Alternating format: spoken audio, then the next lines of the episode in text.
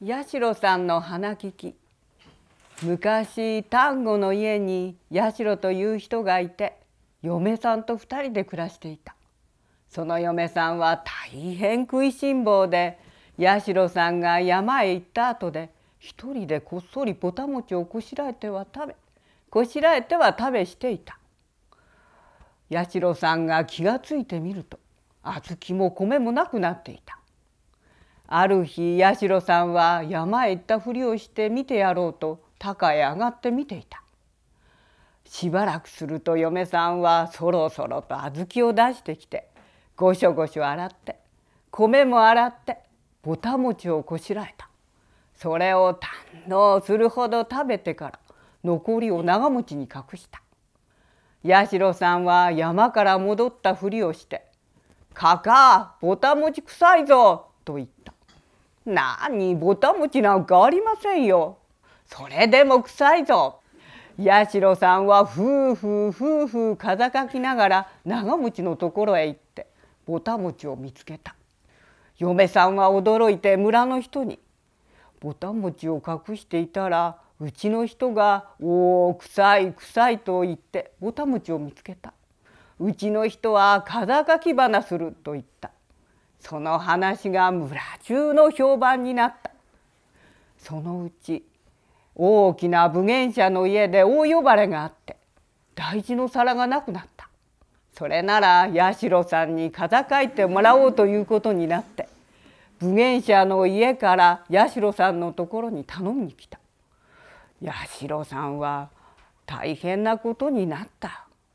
大きな評判になっているしどう言えばいいかわからないと思って心配で心配で寝ていた。そこへ皿を取った人がこっそり来て「皿はわしが取った。あの家の裏に置いとくから風かいて言ってくれ。わしのことは言わないでくれ」と言った。八代さんは嬉しいことを教えてもらったと。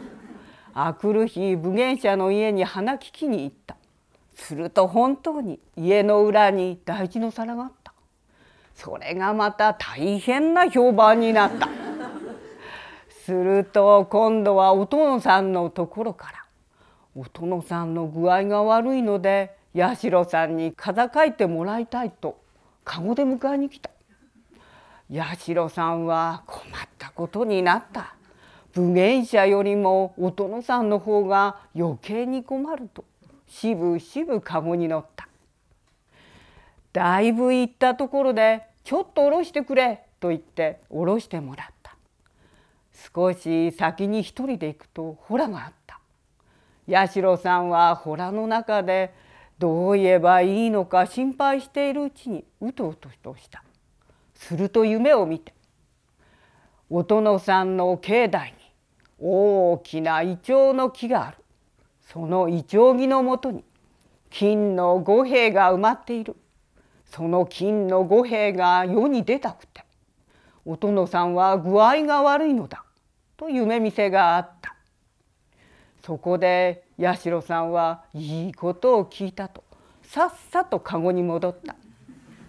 お殿さんのところに行ってみると夢見せの通り大きなイチョウの木があった。八代さんはお殿さんにこのイチョウの木の下に金の五兵が埋まっています。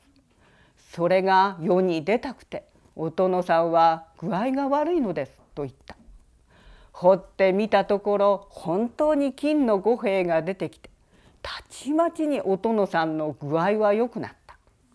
そこで八代さんはたくさん褒美をもらった。そうして社という名前だったので出雲のお社に祀ってもらったそれが話の種くっさり。